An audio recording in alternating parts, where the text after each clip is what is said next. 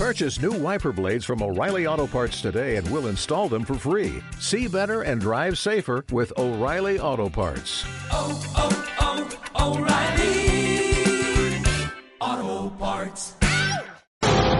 A todos los compartimientos, ¿preparados? ¡Deprisa! ¡A vuestros puestos! ¡Todos en posición! Buenos días. Buenos días, España. Vamos. Número uno, listos y a la orden. Todo el equipo, preparados. Compartimiento 2, listos y a la orden. Noticias a punto. Válvulas cerradas, niveles correctos. Orden en posición. Que entren tertulianos. Compartimiento 4, listos y a la orden. Vamos a por ello. Número 6, listos y a la orden. Santiago Fontenla, preparado que entramos. Compartimiento 8, listos y a la orden. Comenzamos Buenos días, España. Compartimiento 10, listos y a la orden. A por ello. Vamos.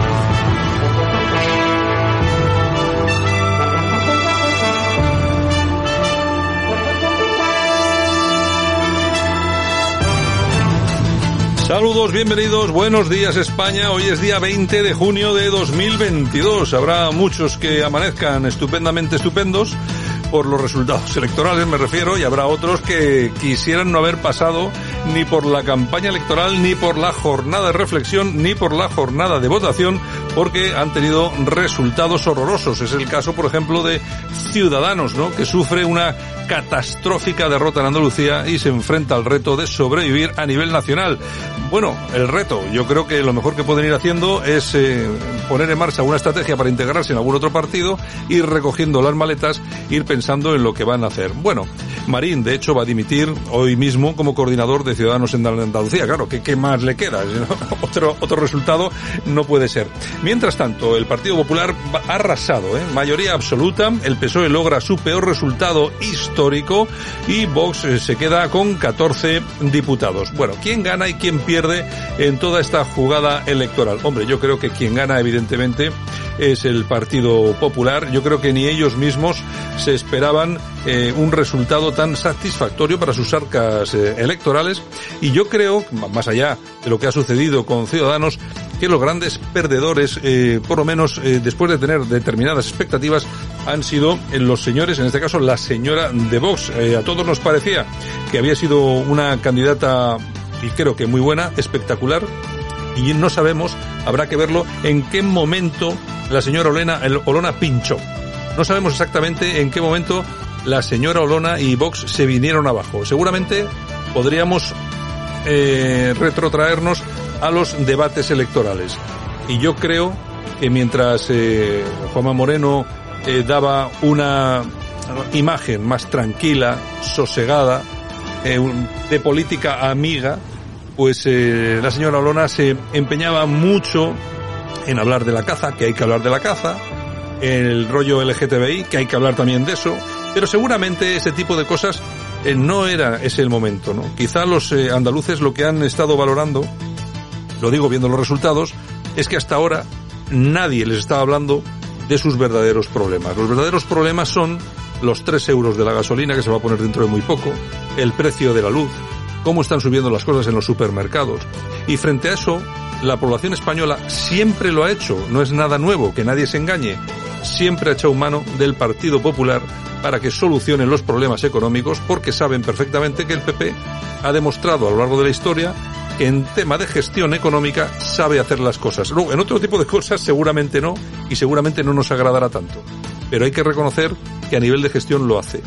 E incluso los propios andaluces, fíjense ustedes que todavía hay para el PSOE treinta y tantos escaños, es decir, la cantidad de gente que a pesar de las prostitutas, de la cocaína, de, los, de las altas de precios, de eh, Pedro Sánchez eh, yendo en Falcon de un lado para otro, sigue votando al PSOE. Es decir, tiene un, un suelo estable muy importante. Pero lo que sí han visto los andaluces desde mi punto de vista es que Juanma Moreno les ofrecía más garantías que la señora Olona para solucionar los problemas a los que nos enfrentamos. ¿Va a poder solucionar esos problemas el señor Juanma Moreno? Pues bueno, seguramente no, porque depende mucho del gobierno central, pero sí que estamos convencidos de que de su mano pueden llegar políticas que puedan ayudar a los eh, ciudadanos andaluces en este caso a mejorar un poco la situación y la perspectiva que se tiene ahora mismo de lo que está ocurriendo en este país, que es muy grave. No me extraña la mayoría absoluta del Partido Popular, no me extraña, aunque yo no lo daba por hecho, pero no me extraña viendo la que nos está cayendo. Bueno, eh, otras candidaturas que absolutamente decepcionadas. Bueno, por ejemplo, la España vaciada no consigue ningún tipo de representación en su segunda prueba electoral después de Castilla y León. Pues bueno, esto es lo que esto es lo que ha quedado. Eh, vamos a ver cómo evoluciona todo el tema este de las elecciones andaluzas, porque yo creo que aquí hay personas que descansan, hay personas que no descansan en absoluto porque no saben cuál va a ser su futuro, pero yo creo que Feijó tiene que estar ahora mismo muy tranquilo. Feijó que llevaba, llegaba con unas alforjas llenas de gestión en Galicia, pero que también levantaba ciertas reticencias en el resto de España. Las fórmulas gallegas no sabíamos si iban a poder ser exportadas al resto de la nación española, pero este resultado creo que puede ayudarle a poner sobre la mesa determinada estrategia que podía salirle bastante bien de cara a las próximas generales y le podrían llevar incluso a la Moncloa. No hay que descartar, yo casi lo doy por seguro, que el próximo presidente del gobierno sea el señor Feijó, aunque aquí tenemos en esta emisora algunos compañeros que abogan porque no, es que esto en un año va a cambiar, eh, va a venir la señora Ayuso. Hay que tener en cuenta que para esto hace falta tiempo, porque por nada del mundo el señor Pedro Sánchez, con la situación que se está viviendo actualmente, va a adelantar las elecciones. Sabe perfectamente que incluso repartiendo dinero a expuertas como lo está haciendo, la población española ha dejado, en su mayor parte, de dejar de confiar en él y en su partido político. Por lo menos, por lo menos, de momento. En Francia también ha habido elecciones. Le Pen va a tener un grupo parlamentario propio en la Asamblea Nacional por primera vez desde 2900, eh, desde 1986. Algo también está cambiando en Francia. Hablábamos hace ya unos meses, acordarán todos ustedes, de que nos parecía realmente interesante la llegada de Zemmour a la política francesa. Pensábamos que Zemmour iba a acabar eh, con una parte muy importante del electorado de Marine Le Pen, pero resulta que la formación política ha sabido rehacerse, ha sabido reestructurarse, ha sabido cambiar su mensaje, se ha posicionado de forma diferente, de forma muy transversal y bueno, unos eh, resultados de los que realmente estarán muy contentos. Eso sí, el que no estará nada contento será el señor Macron, porque la izquierda va a venir empujando y además en unas condiciones bastante importantes y diría, entre comillas, violentas. Y bueno, nosotros vamos a empezar con nuestro programa, vamos con nuestras secciones habituales, vamos a ir con este, con este primer apartado, nuestra portada, con el profesor Sergio Fernández Riquelme, con él vamos a analizar un poquito las elecciones de Andalucía. Si les soy sincero, no creo que haya mucho que analizar, la verdad. O sea, creo que las cartas están sobre la mesa. O sea, Partido Popular, mayoría absoluta 57, es porque sí, es porque eh, estaba visto. Vox 14, seguramente estarán muy decepcionados porque ellos estaban pensando como mínimo en 25. Y el Partido Socialista, que no salva, vamos, ni la ropa sucia, se bajan hasta los 31. Aún así, con toda la que ha caído, lo que hemos dicho antes, 31. Bueno, y el resto de la izquierda por Andalucía y adelante Andalucía, pues bueno, que son eh, fuerzas residuales con 5 y 2 escaños. Es eh, el resultado de Andalucía ¿Estos resultados son un espejo donde debe mirarse España, donde debemos mirarnos todos los españoles? Pues yo creo que sí. Yo creo que sí. Y algunos tendrán que replantear determinadas estrategias, cómo se cambian y varían los mensajes, porque si no, al final vamos a estar en la misma, por lo menos algunos partidos van a estar en la misma y no van a, a, lograr avanzar electoralmente. En fin, comenzamos este Buenos Días España. Muchas gracias a todos. Comenzamos. Aquí te lo contamos. Buenos días España. Buenos días.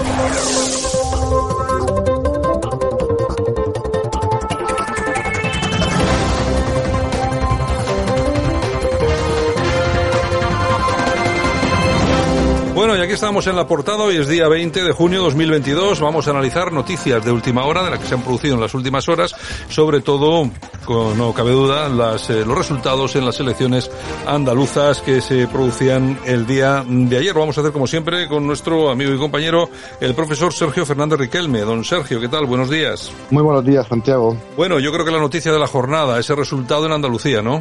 Sí, como decía Nietzsche, el mundo real es mucho más pequeño que el mundo de la imaginación.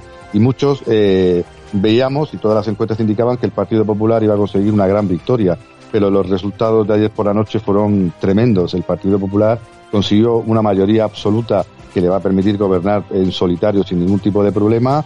Eh, el PSOE, pues básicamente se ha convertido en un partido irrelevante. Vox, que creo que ha fracasado porque eh, todos eh, creíamos que podía ser un partido que condicionaría al gobierno de Moreno Boinilla y solamente ha conseguido subir prácticamente un escaño y mientras la izquierda, pues eh, eh, la extrema izquierda eh, ha sacado un resultado horroroso, pero se consuelan eh, con el, con el, con ese sueño de que Vox no ha conseguido entrar, que la extrema derecha, como ellos la denominan, pues no ha conseguido pues ser partido de gobierno. Pero claro, el gran problema es que la esperanza de, de, esa Yolanda Díez capaz de crear una nueva fracción de, la, de la izquierda capaz de competir y de apoyar al gobierno del PSOE, pues se ha diluido en estas elecciones y posiblemente a nivel nacional. Bueno, yo creo que hay varios eh, temas que son importantes y que se podía y podríamos tratar. Por un lado, la desaparición de ciudadanos, además de forma absoluta. Había algunas encuestas que todavía le daban uno o dos escaños. Ha desaparecido totalmente. Los andaluces no quieren saber nada de ellos. Bueno, ¿qué es lo que va a pasar dentro de cuatro días en el resto de España, no? Sí, en el análisis de estas últimas horas se habla mucho de que eh, la gente ha votado al PP por gestión, pero si hubiera sido por gestión, también hubieran votado a Ciudadanos, a Juan Marín, que lleva cuatro años eh, prácticamente siendo la mano derecha de Moreno Bonilla. Pero eh, en eso sí hemos acertado sin ningún tipo de problema. Ciudadanos iba a desaparecer en Andalucía como lleva desapareciendo prácticamente en todas las comunidades autónomas elección eh, tras elección. Por tanto, eh, Moreno Bonilla se ha comido totalmente a Ciudadanos y eh, ni el PSOE ni Vox han conseguido sacar nada de la formación naranja.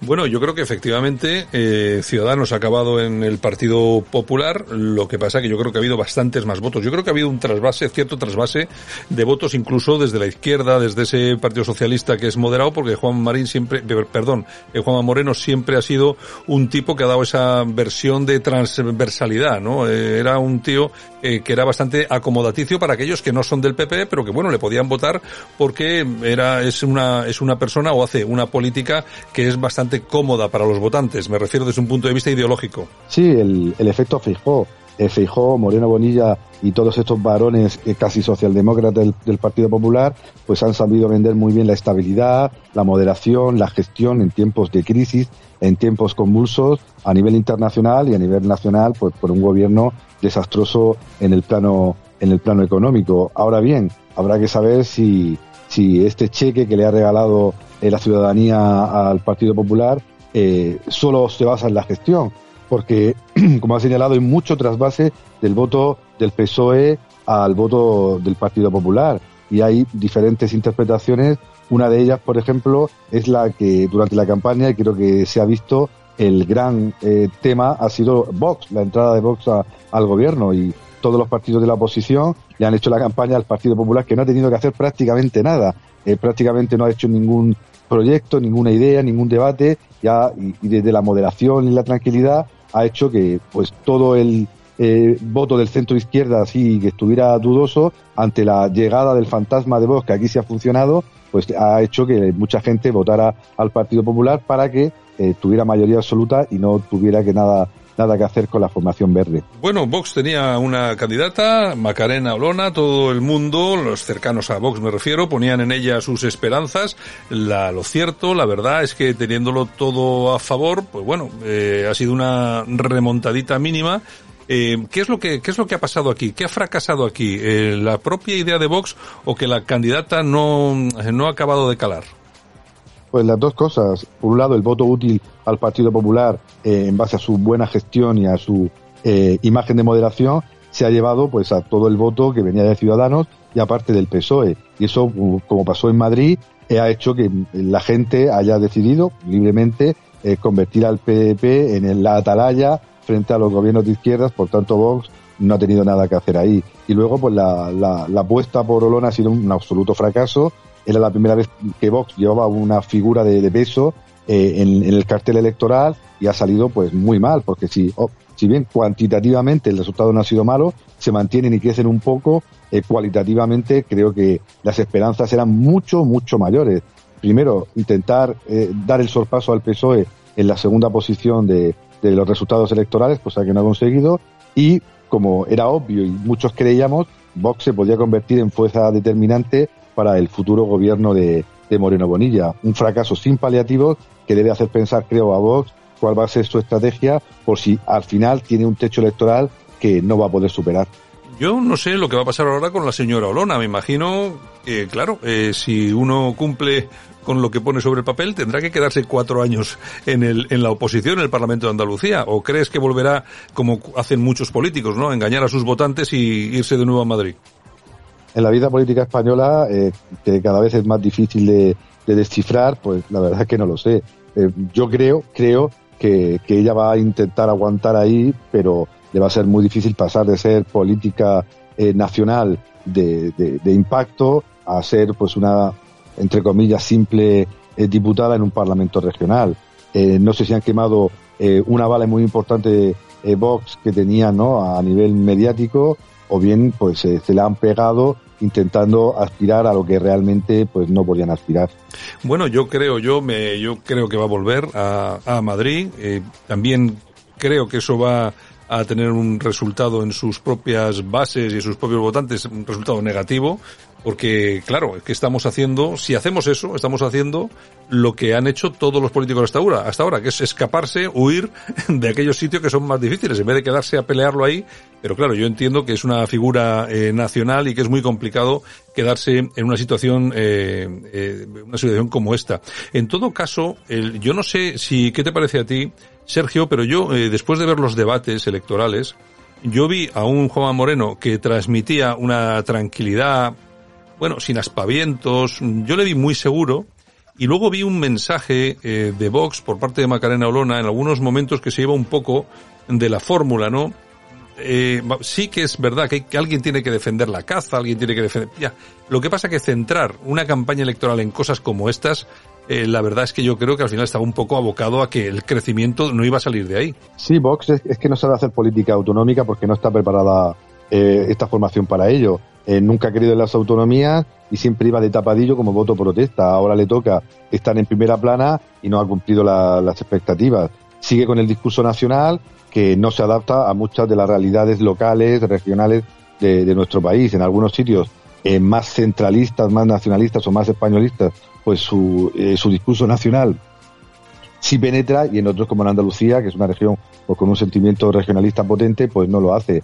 Moreno Bonilla es una campaña pues tranquila, como te has dicho, moderada, sin aspavientos, sin plantear debates, sin plantear eh, proyectos, sin plantear prácticamente nada, eh, defendiendo pues una figura institucional, muy a lo Feijó, muy, un señor gris que no va a meter a, nadie en problemas, mientras que vos intentaba pues azuzar el, el avispero y al final pues eh, no ha conseguido pues el objetivo planteado.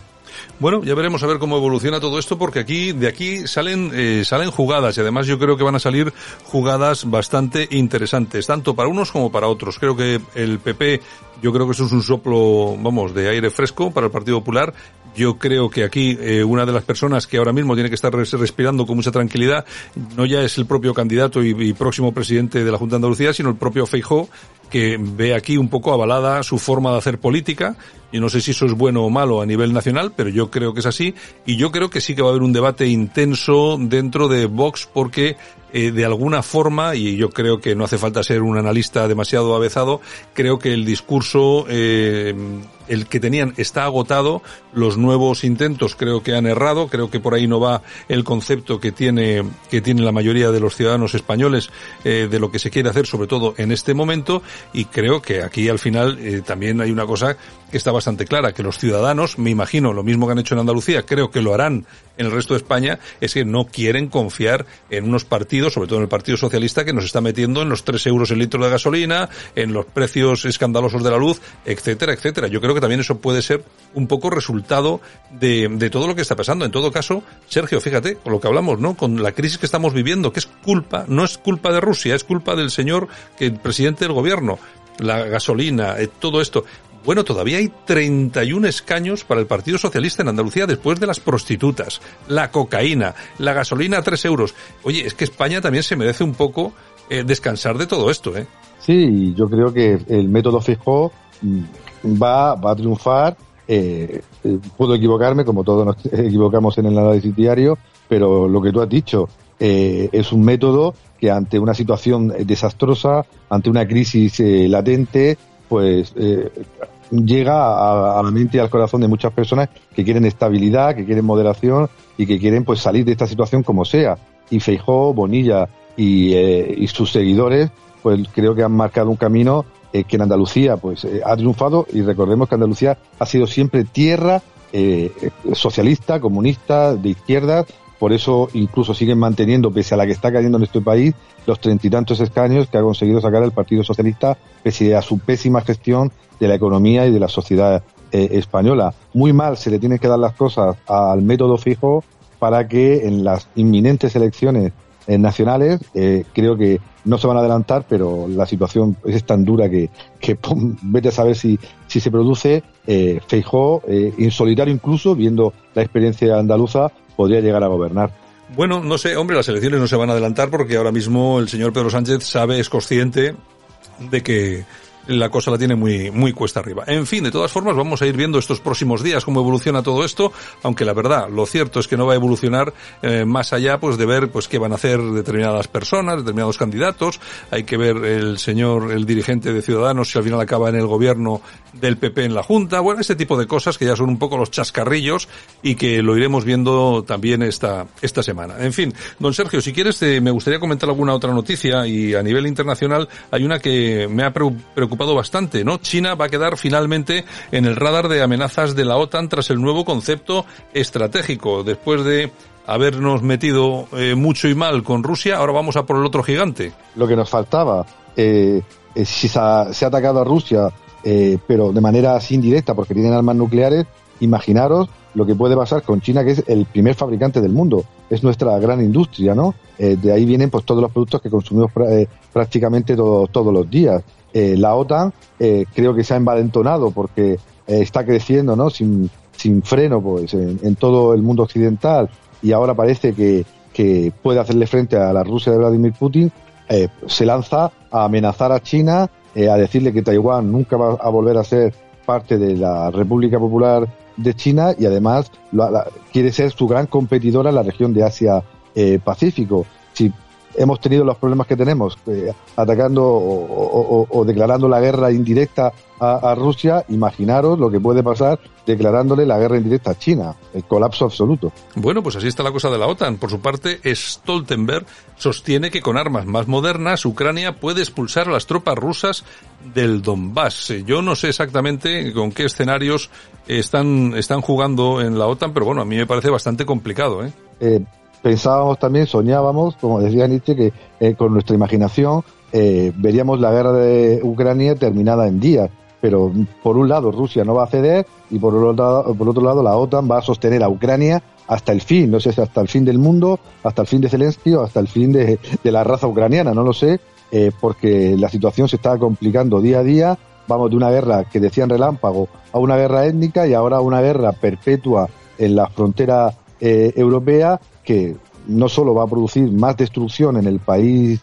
eh, ucraniano, sino que nos va a tener pues condicionado aún más nuestra economía eh, sin saber pues qué va a pasar con los precios de la energía, con los precios de, de los alimentos, con los precios de las materias primas y el anuncio de la OTAN pues creo que ha sido otro jarro de agua fría a los que pensamos que hay que buscar una solución, por muy dura que sea, que siente en la mesa Ucrania-Rusia y que sea el método Karelia o el método Feijóo, ya que estamos de, sí. eh, en el día adecuado, pues se, se, se busque, pues sirva para buscar una solución porque creo que ni nuestra economía ni la economía ucraniana pues pueden aguantar mucho más. Y atención porque las potencias emergentes marcan el, realinea el realineamiento mundial en torno a Rusia. Parece que el auge de antiguas colonias como la India, Brasil o Sudáfrica expone el cambio estructural en las relaciones de poder. Sí, los BRICS han visto la oportunidad. Eh, saben que Estados Unidos, pese a controlar la OTAN y a intentar ser eh, de nuevo el sheriff del mundo, pues ya no va a poder imponer un mundo unipolar, eh, sino que vamos hacia un mundo de, nuevas realidades que nos gustarán más o menos, pero existen, ¿no? Y los BRICS, la India, Sudáfrica, China, Rusia, etcétera, etcétera, están viendo la posibilidad de hacer frente no solo a nivel eh, regional a, a, las, a las influencias norteamericanas, sino expandirse a otros territorios. China está haciendo negocios brutales en África. Eh, la India pues está comprando el petróleo a granel eh, de Rusia. Sudáfrica está mostrando una disidencia antes desconocida frente a Occidente. Y así sucesivamente vemos como otros países desarrollan modelos políticos, sociales y económicos alternativos y diferentes a nuestro mundo occidental que hacen pues que ya dejemos de ser pues el centro del universo, los europeos, los occidentales y tengamos que hacer frente a nuevos conflictos y nuevas realidades que van a cambiar profundamente nuestras vidas. La cosa se nos presenta bastante fea y también bastante cuesta arriba. Pero bueno, ya lo iremos viendo porque nos va a quedar tiempo. Que nadie piense que esto va a ir a mejor porque va a ir a, a peor, a pesar de que esté llegando el verano. Don Sergio, pues nada, mañana volvemos a escucharnos. Un abrazo. Un abrazo. Aquí no nos cansamos. No nos cansamos de madrugar. No nos cansamos de contar la actualidad. No nos cansamos de decir las cosas claras. En fin, que no nos cansamos de tocar los temas más importantes.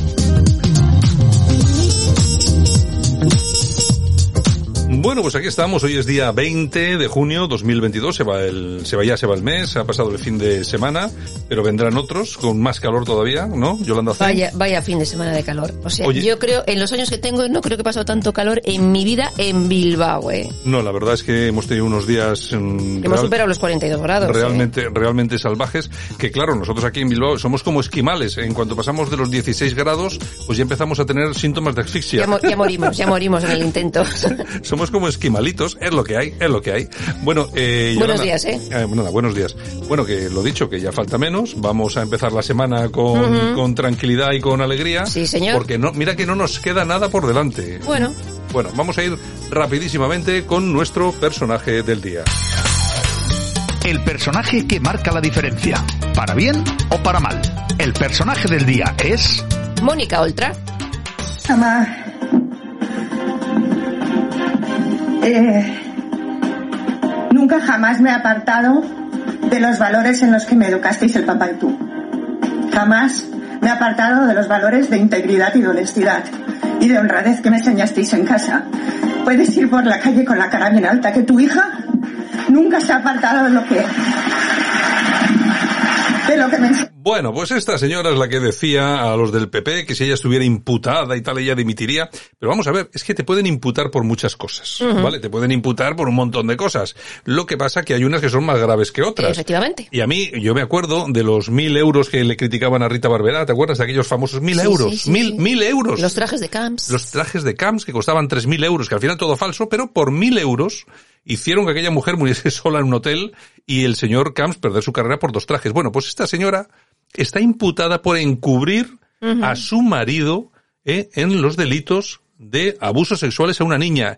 Pero no solamente eso, según parece, por eh, poner en marcha una estrategia para callar Ujú, a la niña para que no pudiera denunciar o alguna cosa así. exacto. O sea, miren ustedes qué gravedad. No es lo mismo que te imputen por eh, tener, un- oye, es malo robar, desde luego, pero es que esto me parece Mucho horripilante. peor, mucho peor. Horripilante. Bueno, Pero ahí está, celebrándolo, ¿eh? no, ahí está, celebrándolo todo su partido, toda la izquierda celebrando que se mantenga ahí, y eso, lo que, lo que sucede con todo esto, lo hemos dicho aquí muchas veces, y yo creo que ya va siendo hora de que determinados partidos nos hagan caso.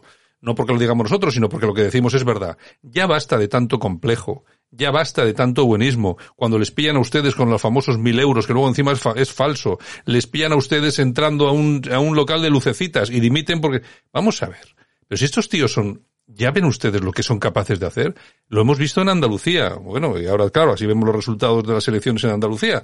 Pero lo hemos visto con las prostitutas, con la cocaína. Ahora estamos viendo esto en Valencia. Si es que es horrible, horrible. Subvenciones, subvenciones y más subvenciones. Los políticos se inventan cualquier cosa con tal de regalar nuestro dinero. Bueno, pues la ministra Reyes Maroto destina 110 millones de euros para financiar las estrategias de resiliencia turística para territorios extrapeninsulares. Es decir, un nombrecito para eh, que no nos enteremos exactamente de, para qué es la pasta. Bueno, ya hemos dado dos toques. Uno, una persona que está imputada y que no dimite. Otra, que da, ¿cuánto dinero es? Eh, 100 mi- 110 millones. 110 millones para algo que no acabamos muy bien de entender. Y atención, que continuamos que esto no se ha acabado. Vamos allá. De la cama no te levantarás sin un caso de corrupción más. En Buenos Días España, la corrupción nuestra de cada día. Bueno, pues la Fiscalía del Tribunal de Cuentas pide investigar la financiación irregular en Más Madrid. La denuncia la presenta Recupera Madrid, donde se afirma que el partido de Mónica García obligó a trabajadores contratados por el partido a donar parte de su sueldo. Atención, que esta es otra. Fíjense qué tres titulares llevamos en, en este comienzo de semana. Es decir, que obligaban a sus propios trabajadores presuntamente a donar parte de su sueldo es. para que todo aquello funcionara. Una cosa horrorosa. ¿Se imaginan que ustedes cualquiera de estas tres cosas o las tres en el PP o en Vox? ¿Se imaginan ustedes cómo estarían las calles? Pues así. Bueno, ¿qué más tenemos, Yolanda? Bueno, pues mira, Ceuta y Melilla serán territorio OTAN tras la cumbre de Madrid gracias a las gestiones discretas del Partido Socialista y del Partido Popular. O sea que tú te lo crees, no sé yo si creérmelo. Yo tengo que verlo para creerlo. Yo tengo que verlo y quiero verlo por escrito. ¿eh? Exacto, que eso- exacto. que eso es, que eso es muy importante. Las palabras se las lleva el viento. ¿Qué más? Bueno, los partidos andaluces recibirán 23.000 euros por escaño y casi un euro por cada voto. Oye, ¿no vamos a acabar con esto de los chiringuitos y tal y tal? Yo, es que, vamos a ver, es que los partidos políticos tienen que financiarse ellos mismos. Me da igual qué partido sea, el PP, Vox, el PSOE. Ustedes, tienen- Afiliaos. ustedes tienen afiliados, cóbrenle una cuota y luego con esas cuotas se van ustedes a un banco y piden un crédito y lo devuelven, pero lo devuelven. O sea, luego que no se lo perdonen porque una cosa y por otra. Y ustedes déjense de tirar de las subvenciones de nuestros impuestos. Yo estoy, estoy cansado de pagar dinero al señor Espadas, al señor Pedro Sánchez, a la señora Olona, al señor Abascal, al señor Juanma Moreno, al señor Feijó. Estoy harto de pagaros vuestros partidos, vuestros chiringuitos de partidos y vuestras eh, campañas electorales. Joder, vamos a acabar ya de una vez. A ver si es verdad. Bueno, y Vox que quiere a Íñigo Enríquez, ex número 2 de Aguirre y militante durante 30 años del Partido Popular, como candidato a la presidencia de Madrid. Vamos, que la presidencia de Madrid lo tienen claro todos con, con Ayuso. Sí, ya te digo Se yo. retira en monasterio rápido. Ya te digo yo.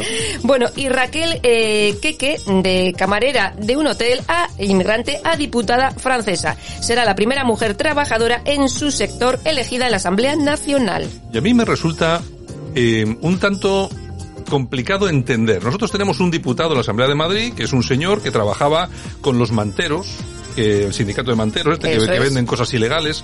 Es decir, que parece que se les premia por algún tipo de, de, de cometer algún tipo de ilegalidad y pueden llegar a diputados. Es un señor que prácticamente no habla español, no sé si lo han escuchado ustedes.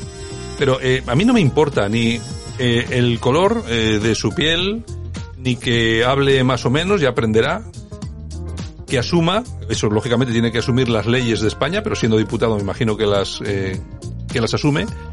Pero hay que tener en cuenta una cosa, que es que este país, para representarlo, España o cualquier otro, hay que conocerlo.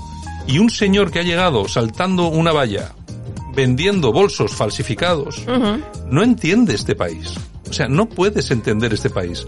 Vamos a ver, la gran pregunta es, ¿queremos y debemos permitir que inmigrantes, extranjeros sean diputados y representen a parte del pueblo español en, en el Congreso y tal? En ello están. Bueno, pues yo no voy a responder porque podría incriminarme.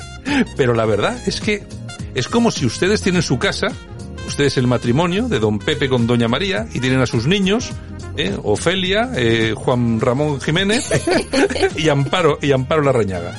Y resulta que un día aparece allí un señor que toca la puerta, salta a la puerta, se va hasta su nevera, se come lo que hay en la nevera y ustedes a partir de ese momento tienen que depender de lo que les diga ese señor en su propia casa. Pues más o menos eso. El problema que tenemos es que hay algunos, muchos españoles que no entienden España como una casa común para los españoles, que tiene que tener sus puertas e inmediatamente saltan los, los tics del racismo, de la xenofobia Ujú. y así estamos. ¿Y en Francia qué les está pasando? Lo mismo pero peor.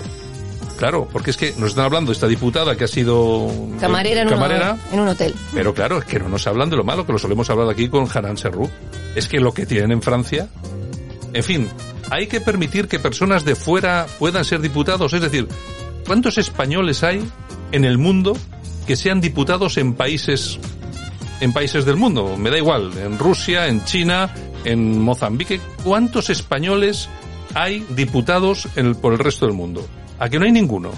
Bueno, pues, pues, pues, pues piénsenlo. En fin, ¿eh? Bueno, y nos quedamos con el Ministerio de Sanidad porque recomienda masticar chicle y beber zumos para un consumo de drogas más seguro, no te lo pierdas. Es una guía que asesoran pues sobre todos estos consejos para minimizar los riesgos del consumo de las drogas. Ya veremos cuánto nos cuesta esta campaña. Claro, el, el tema es, ¿cómo puede parecer normal a un, a un señor de a pie que estas cosas se pongan en marcha, ¿no? Que les pongan a ustedes una serie de papelotes para decirles lo que tiene que hacer para que las ro- drogas tal, si luego el sexo con drogas. Eso es. Pero si dices que quieres unas fronteras seguras, eres un facha. Exactamente. Es decir, ¿cómo es posible que estos señores estén recomendando a sus hijos y a nuestros hijos cómo drogarse, cómo tener sexo? Bueno, sabe Dios cómo y de qué forma, de qué manera y en qué sitios, pero cuando tú dices, oye, pero es que esto igual había que poner un poco de control en alguna cosita. No, no, tú eres un facha, facha. facha. Pero ¿a quién, quién lo entiende?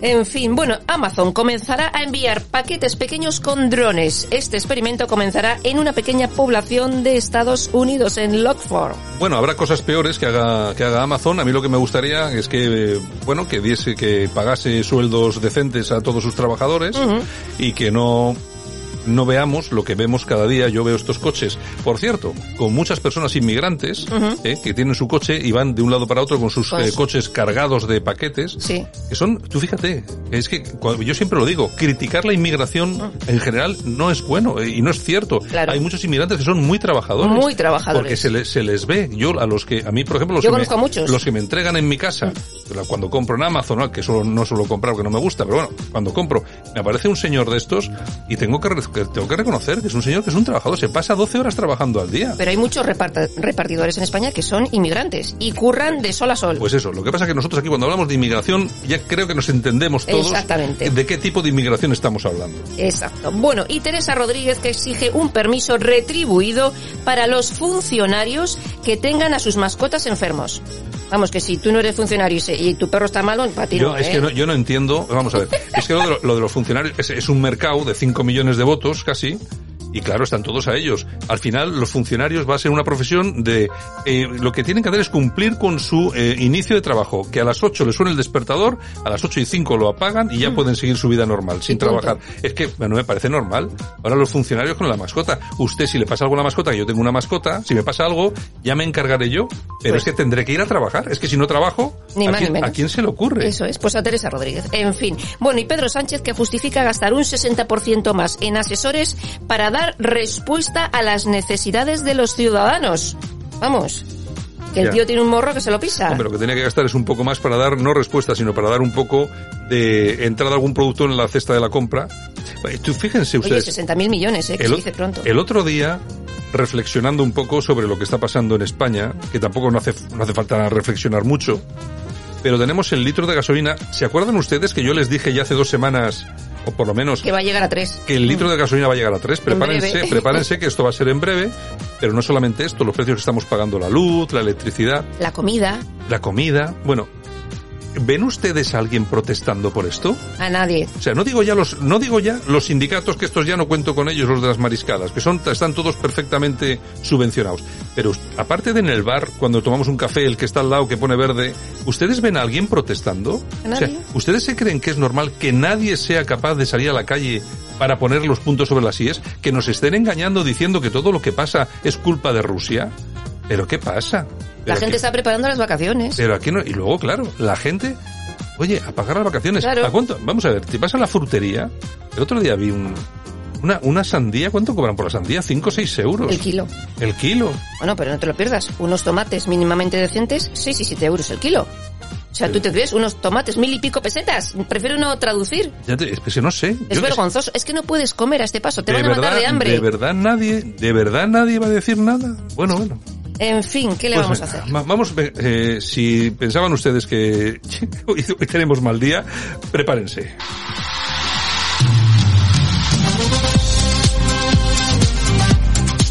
Bueno, y aquí tenemos el precio justo. Bueno, y como esto de gastar dinero, pues como no llega a gastar, hay que gastar más y más y más, pues bueno, siempre nos queda el comodín de Franco. es lo de siempre. ¿Cuánto nos va a costar retirar una estatua, no, perdón, un escudo franquista del Ministerio de Exteriores? 90.000 euros. Retirarlo, no ponerlo, ¿eh? Exacto. ¿Qué ha Digo sido? yo ¿Qué ha que, le- sido? que le- que pesará mucho el escudo, ¿no? 90.000 euros. Nada, el ministro Álvarez, oye, que ha decidido que no le gusta, hay que quitarlo. 90.000. Yo, vamos a ver, eh, somos un país, si usted viaja, el que haya tenido oportunidad ha viajado a Italia, eh, tal, bueno, ve que hay muchas, muchos monumentos de la época, estatuas de la época, etcétera. Eh, a nadie se le ocurre ir a andar tirándolo, hombre. eh, eh, O ya cada, cada uno estudiará y verá un poco, analizará y verá la historia, cómo ha ido, cómo no ha ido. Pero ahí está. Pero esto de, es que la historia es que es así. O sea, vamos a ver, ¿por qué, qué ganamos con ocultar todo lo que ha pasado, todo lo que ha pasado en España, lo que hemos sido? Es historia.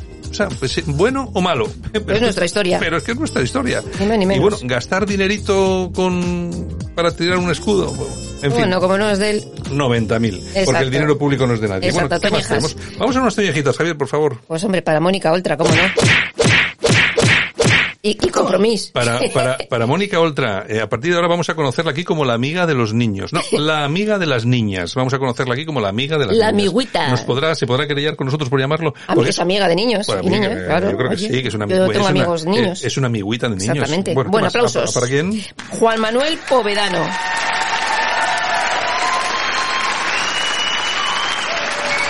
Pues dime quién es Juan Manuel Pues mira, Podano. es un investigador español que trabaja en Estados Unidos y ha hecho un descubrimiento contra un cáncer de pulmón y le gustaría desarrollarlo en España, pero Ya. va a ser que no, que se va a quedar allí en Qué Estados chiste, Unidos. qué chiste ha contado, ¿no? Exactamente, se ha quedado más ancho. El científico ha contado un chiste estupendo. Quiere desarrollar su invento en, Sí, sí, en- va a desarrollar. en España. Ay, cómo estamos, señor, señor. Pero da igual, nos llega para tomar la cervecita en el bar, Ya veremos hasta cuándo. para ir al pueblo. ah. Banda sonora de nuestras efemérides, Lionel Richie, All Night Alone. No, Alone no, pues eso es solo. No, All Night Long.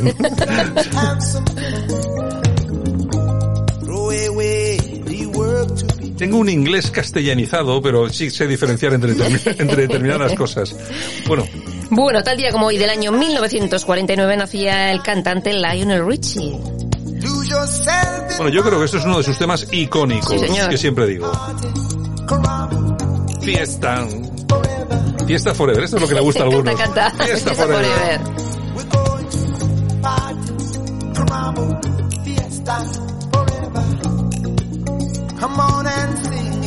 Y también tal día como hoy del año 1960 nacía el músico John Taylor, miembro de Daran Daran. ¿Cómo me gustaban a mí? Bueno, ¿cómo me siguen gustando? Oye, pues luego para el corazón. Oye, yo me acuerdo en mis tiempos de radio al principio, Mm. en los 80, que decíamos Durán Durán. Duran Duran. Y claro, luego te enteras, no, no, si es que es Darán Darán. Pero- Bueno, en español es Esto Durán Durán. Y yo, y hay muchas veces que hago, hago los programas de música, ¿no? Y hay nombres muy raros, porque ponemos música de gente de todo el mundo y tal, ¿no? Y luego te das cuenta de, esta pronunciación, y porque luego lo escuchas tú en inglés y no- es absolutamente diferente. Pero bueno, hay que, hay que reclamar un poco la pronunciación españolizada. Como debe ser, ni más ni menos. Y también tal día como hoy, pero del año 1975, se estrenaba la película Tiburón de Spielberg, todo un taquillazo. Bueno, aquello fue un verdadero Bueno, bueno, escandalazo, bueno. ¿eh? Sí, Vaya, vaya, señor. vaya, vaya. Y también tal día como hoy, pero del año 1954, nacía Amparo Muñoz, actriz, modelo y Miss Universo. Miss Universo, una mujer preciosa, lo que pasa, claro, luego eh, inmersa en lo desagradable de la vida, las, Las- drogas, claro. etcétera, etcétera. Pero bueno, una Miss Universo española, ¿eh? Y nos vamos al año 1967 porque tal día como hoy de ese año nacía la australiana Nicole Kidman. Bueno, oye, otra. Últimamente parece que es de cera. Parece, Sí, tanta operación. Sí, parece que es la, la novia de Kiko Matamoros. Ya no o sea, se puede reír porque se estira así, así, yo, la oye, yo, el otro día le estaba viendo a la novia de Kiko Matamoros. Y parece Eh, también. Y parece que tiene la dentadura, porque no sabes como el muñeco de José Luis Moreno. Igual, aquel- aquel- Macario. Mm. Macario. Pues se le movía así la dentadura. Y, eh, eh, te tengo pena, cuando, eh, mi Kiko, en la isla. Son artificiales, son artificiales. Ay. ¿Qué más? Bueno, y tal día como hoy, pero del año 2005, fallecía Larry Collins, escritor y periodista.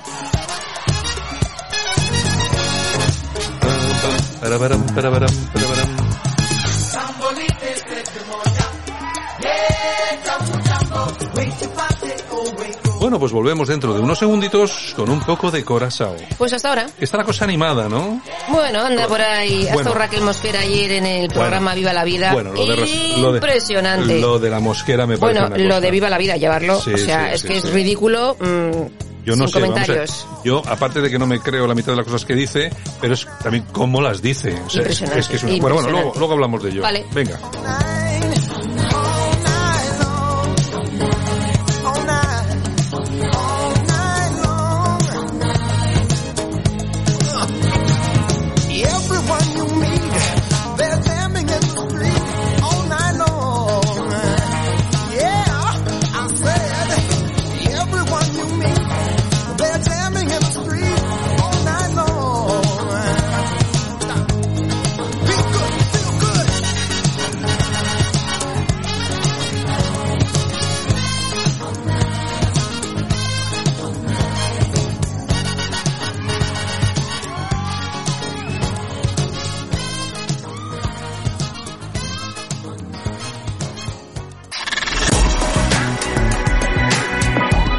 Estamos en tiempo de corazón. Lo mejor y lo peor de nuestros famosos en Buenos Días Corazón.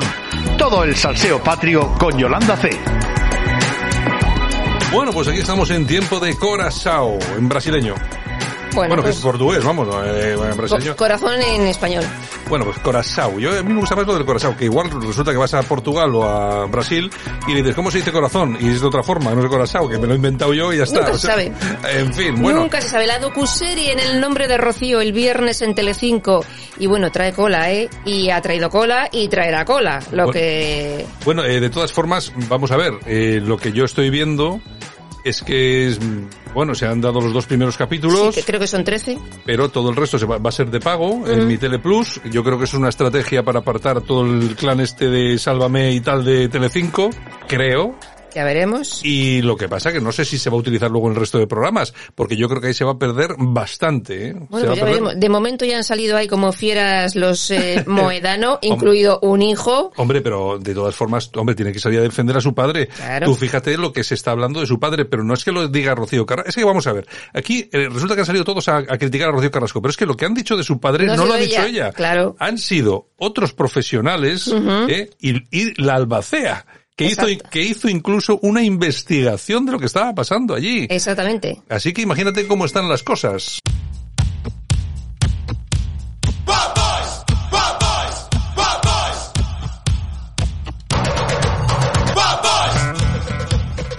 Bueno, y hoy tenemos de banda sonora los Daran Daran con este de Wild Boys. Bueno, y hablando de todo lo que está pasando con Rocío Carrasco, con la familia, tenemos un audio que yo creo que merece la pena estudiar, que es de Mila Jiménez. Vamos a escucharlo. Bueno, te podría decir que no tienes, eh, que me parece una falta de vergüenza, pero efectivamente que no tienes ninguna. En primer lugar, eh, te tiene un poquito, te tiene un poquito de, de, no sé, de, de elegancia y deja de desenterrar a tu cuñada. Deja de desenterrar a los muertos. ¿Por qué no hablas de los vivos? Porque tu cuñada en este momento no se puede defender. Eh, no solamente yo te iba a hablar de mi relación con tu cuñada, que era estupenda, que por cierto nunca me presentó, no sé por qué. Estarías peinando, haciéndole las uñas o estarías en, en el camerino, pero nunca te he conocido. He tenido una relación estupenda de la que nunca he presumido. Tú sí presumes de una cuñada que con el paso del tiempo, cuando ha muerto, me he dado cuenta que más que cariño, le tenías una profunda envidia, porque te estás intentando convertir en una pésima copia de ella. Y lo que tienes que hacer es respetar la memoria de tu cuñada que no la respeta. Pero efectivamente, los moedanos no sois nada ni nadie si no habláis de una persona que está muerta. Segundo, te voy a dar temas a tratar. Temas para que tú hables que sabes mucho de eso. Temas de los que tú hablas habitualmente, que no soy yo. Di, cuenta, lo que tú nos cuentas de la relación de tu cuñada con eh, Ortega Cano. Cuenta, un incidente muy humillante que viviste tú con Amador, con Ortega Cano y muy íntimo. Cuenta, ¿qué le pidió Rocío Carrasco a su madre cuando estaba en la cama con respecto a sus hijos? Y hay una otra colaboradora que estaba presente cuando nos lo contaste. Cuenta, ¿cómo te referías a Ortega Cano? Cuenta, ¿qué relación tiene Ortega Cano con unos zapatos de, de tacones? Cuenta, ¿qué decías que tomaba Amador cuando tú le decías y me contabas a mí? Cuenta, ¿qué me dijiste a se dedicaba Jacqueline? Cuenta que me contabas de Quisco. Y cuenta lo que tú me decías que te costaba tu niña y tu, y, tu yerno los abogados. Y cuenta cuánto te costó los dientes de Amador Muedano. Fíjate si tienes temas para hablar de tu familia, que es de lo que mejor sabes hablar. Pero no de los muertos, de los vivos. Bueno, oye, Más eh, claro, oye, vaya, más yo, claro. Este, yo este audio no lo conocía, hace ya tiempo de este audio, sí, ¿no? sí, sí, sí, sí. Mila Jiménez hablando de Rosa Benito. De vaya caña, sí, ¿no? esto va a traer cola. Va a traer sí, cola y las en la hemeroteca pues es la hemeroteca, mucho. sí, claro, sí, siempre. claro. De todas formas hay una cosa que está muy clara. Vamos a ver, que eh, Rocío Carrasco tiene todo el derecho a pasar de su familia, igual que cualquiera Pues claro. puede pasar de su familia, pero es que aquí estamos eh, tratando ya temas que va- van un poco más allá, porque aquí hay papelotes, porque claro, ayer dijo que efectivamente la albacea dijo que ella había hecho esa investigación y que ella tenía los, Los informes, los sí, sí. informes de lo que estaba pasando con la pasta. Atención, que aquí puede haber una eh, estupenda, estupendísima. Y si y cuanto más hable el moedano, peor. Mejor está calladito. Mejor está calladito de momento que pasen los 13 capítulos, a ver si la gente se olvida. Ya te digo, pues fíjate, hasta Twitter ha dejado la amiga Venenito, Bueno, o sea es, que, es que espera, ellos, estos, ya se- estos ya saben lo que les va a caer a todos. Claro que le saben lo que les va a caer a estos todos. ya saben lo que viene. Exactamente. ya saben lo que viene, viene la verdad. Claro, Claro. viene y la otra verdad. que sabe lo que viene es Raquel Mosquera, que vaya espectáculo que ha dado ayer Bueno, domingo en Viva la Vida. Yo de verdad, vamos a ver, no me gusta nada, voy a excusarla porque yo creo que esta chica no está, tiene pues, algún, algún problema, Tenía mal día. tenía un mal Mm. día. Eh, yo no me creo lo que dice, Ni o yo, por lo menos gran ni parte, gran parte de lo que dice no me lo creo. Eh, hombre, sí es cierto que tiene que ser muy doloroso escuchar que la hija de Rocío Jurado eh, dijo que sus padres seguían todavía enamorados y cuando él estaba casado con ella, pero atención, porque hay unas declaraciones de un señor eh, que no me acuerdo el de eh, este el cantante no me acuerdo el de Viva la Vida bueno la cuestión es que claro que dice que es que meses antes de que muriese el, el, el boxeador ya estaban pensando estaba pensando en separarse De Raquel Mosquera. de Raquel Mosquera Exactamente. Oye, ¿cómo se llama este cantante? No me acuerdo yo nunca. Que es el, el novio del que está en la isla o el que estaba en la isla. Este, no- Enrique y Ana, Ah, Enrique. Es, es Enrique, Enrique, hombre, es que, es, sí, es sí. que desde luego, bueno, que se conoce también bastante las conoce cosas, ¿eh? mucho, conoce mucho. Atención, Y no dan puntadas sin hilo. atención, porque aquí van a salir cosas. Nos, Pues lo, imagínate. nos lo vamos a pasar en grande. Y eso que no, todavía Rocío no ha contado prácticamente nada. No, no, no ha dicho nada. Si es que lo único que ha hecho el otro día ha sido eh, re- dar un repaso a lo de su madre, Claro. con la música, cu- cómo empezó. Yo estoy esperando que llegue el de las libretas, al que todo lo apunta. Sí, el de las libretas. Ese que se presentó para el testamento para apuntar y vio que el testamento era otro. Pero aquí, como siempre, te podrá gustar más o menos Rocío Carrasco. Yo lo entiendo, que haya mucha gente que no le guste, que tal. Pero hay algo que tenemos que reconocer. La tía aparece en el programa de televisión y para lo gordo aparece con pruebas. Y a mí ese tipo de gente me gusta. Claro. Aunque luego quizá haya cosas que no comparta, pero eso me gusta. Es una tía que aparece con pruebas, nadie puede decirle absolutamente nada. Y lo que tiene que hacer la familia es sacar pruebas, no, no dar declaraciones a un, tío, a un tío a la puerta de casa. Papeles. No, no. Sacar papeles y decir, eso es mentira, mira esos papeles. Ujú. Ayer decía pues en Raquel Mosquera que ella, claro, no ha hecho una serie y tal, una docuserie, ¿por qué no la hace y tal? Lleva documentos, Claro, eh, pero de todos modos, vamos a ver, eh, ¿qué va a contar? espectáculo. ¿Qué va, qué va a contar? Bueno, bueno, en fin, Ay, son- de verdad. Bueno, y Kiko Rivera, que dice que el tema de las deudas de Cantora puede per- perjudicarle y mucho a él y a sus hijas si no se llega a pagar Claro. lo que se debe. lógicamente. Pero es que por otro lado, el otro día comentaba en lecturas que él podría vivir 10 años sin trabajar porque tiene mucho dinero. Ya, sí, bueno. Pues sí. bueno, Kiko, pues paga la deuda de Cantora es y verdad, así paga, ya pa- no o, paga, o paga la kiosquera. Claro, y punto pelota, y, Y así zanjamos todo. En fin, bueno, y para terminar, Tamara Falcó estrena su super piso de lujo y Fuentes Arcanas dice que se quiere casar. Que se quiere casar, pero de verdad. O sea, de verdad, que- que- o no, Nieva. no sé yo, ¿eh? No acabo de ver yo ese tema, ¿eh? Yo tampoco. No acabo de verlo. Bueno, pues nada, entonces nada más. Nos Es- vamos, sí, sí, sí, nos sí, vamos sí. ya. Nos vamos. Bueno, oye, yo cómo voy a disfrutar cuando se acabe eh, eh, Viva la Vida, ¿eh? Joder, pues en breve. Que yo creo cada día está peor, ¿eh? Ay, es un simil, pero si el programa lo hace el mismo director, pues igual también es la misma presentadora, o sea que... Sí, porque, vamos a ver, eh, cuando se carguen Sálvame, si aparece nuevo tal, no sé qué, o qué tal. Bueno, no sé, ya veremos a ver. Eh, porque claro, hay que salvamos del Viva la Vida. ¿Qué salvamos Pues, realmente? dos. A la- está la Rábago, ¿Y Avilés? eh, Avilés. Y poco más. Bueno, oye, la que es penosa es esta periodista que es la mujer del paparazzi. Ah, ¿cómo- sí, Marisa... No Sí, me acuerdo cómo sé, se Marisa algo. Oye, son de una repugnancia peri- periodística tan grande. Sí, sí. O sea, es ese afán por sacarle punta a, A todo, a los, todo. a los mínimos detalles, pero no fijarse en los grandes. Ya. Es siempre andar en las tonterías. para Los, pues los que no son amigos. Claro, no son amigos porque no les han dado Claro. entrevistas, no les han dado exclusivas Claro, y al no final a fiestas. y al final la condición humana es la que es. Ni más ni menos. En fin, bueno, Yolanda. Bueno, pues Venga. un beso y hasta mañana. Hasta mañana.